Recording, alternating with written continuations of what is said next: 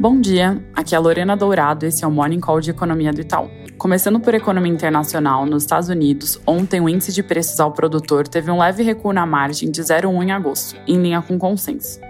Esse dado se insere em um cenário de alívio nos gargalos logísticos e que vinham penalizando bastante o produtor. Apesar de ser o segundo mês de queda, a taxa em 12 meses continua pressionada, rodando acima de 8%. Já já, às 9h30, vai sair a leitura de vendas no varejo para o mês de agosto a gente espera um crescimento de 0,5 na margem, uma visão mais otimista que o mercado, que projeta estabilidade. Se o dado vier na nossa linha, isso é um indicativo de atividade mais forte e reforça a necessidade do Fed de manter o ritmo de alta de juros em 75 pontos, mas não que também vá ser um grande game changer depois do dado de inflação dessa semana. Além disso, hoje a agenda de indicadores está bem cheia por lá, com dados de mercado de trabalho, produção industrial e o índice de atividade do Fed de Filadélfia. Na China, hoje à noite tem dois dados de atividade saindo.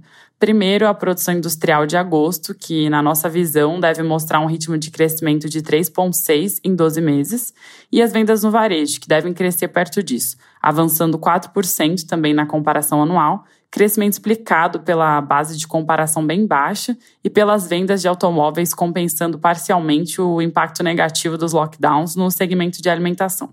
Aqui no Brasil, ontem, as vendas no varejo vieram bem pior do que o mercado esperava, mas o número passou bem perto do que a gente tinha na conta. Houve queda em julho de 0,7 na margem, quando esperávamos uma contração de 0,9 e o mercado esperava queda de 0,1. No conceito restrito, que exclui veículos e material de construção, o índice também recuou quase 1% no mês.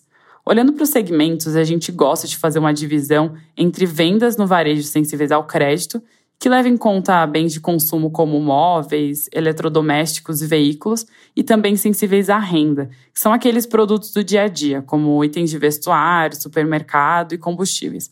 O primeiro grupo tem sido afetado mais diretamente pelo aperto da política monetária, que naturalmente dificulta o consumo desses bens por conta do nível elevado da taxa de juros. Já o grupo sensível à renda pode ainda ter um pouco de fôlego extra devido ao aumento de benefícios fiscais, como, por exemplo, o Auxílio Brasil. Com esse resultado do varejo, nosso tracking do PIB para o terceiro TRI permaneceu em 0,2 e no ano o PIB deve crescer 2,5.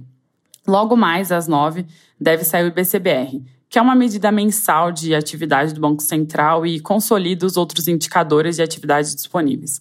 A nossa expectativa é de um leve crescimento na margem de 0,2 e em 12 meses o índice deve chegar a 2,3%. Mudando de assunto, à medida que as eleições se aproximam, as pesquisas eleitorais se tornam mais frequentes e cada vez mais importantes. Hoje a pesquisa do Instituto Futura deve sair logo menos e à noite vale prestar atenção no Datafolha e nas suas aberturas, por gênero, renda, região, dentre outros. E para fechar, um comentário rápido sobre o noticiário local. O broadcast reporta que o ministro da Economia, Paulo Guedes, voltou a afirmar que a reforma administrativa pode ser aprovada ainda em 2022, em caso de reeleição do presidente Bolsonaro. É isso por hoje, um bom dia.